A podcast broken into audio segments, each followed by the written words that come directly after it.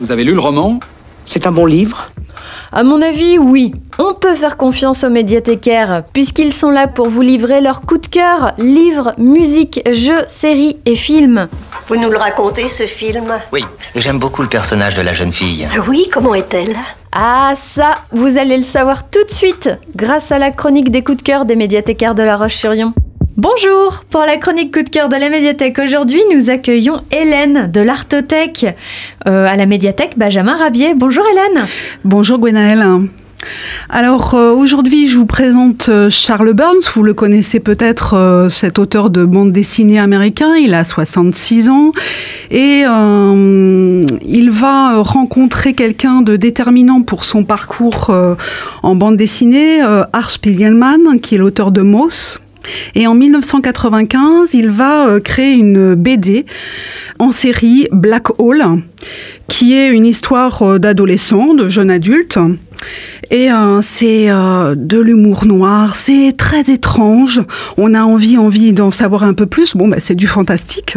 Et donc dans ses œuvres, Charles Burns nous montre en fait une observation de l'Amérique profonde, de cette jeune génération qui va toujours l'inspirer. Une autre BD que je vous conseille, c'est Dédale, hein, que j'ai vraiment trouvé magnifique euh, au niveau des dessins, du récit. Et là, le deuxième tome vient de paraître euh, au mois d'août, donc j'ai hâte de le lire. Mais euh, aujourd'hui, je vous présente une sérigraphie. À l'Artothèque, on a trois sérigraphies de Charles Burns. Et donc là, je vous présente Witch, la sorcière. Alors elle est euh, très laide, hein, laide comme dans nos euh, albums de jeunesse.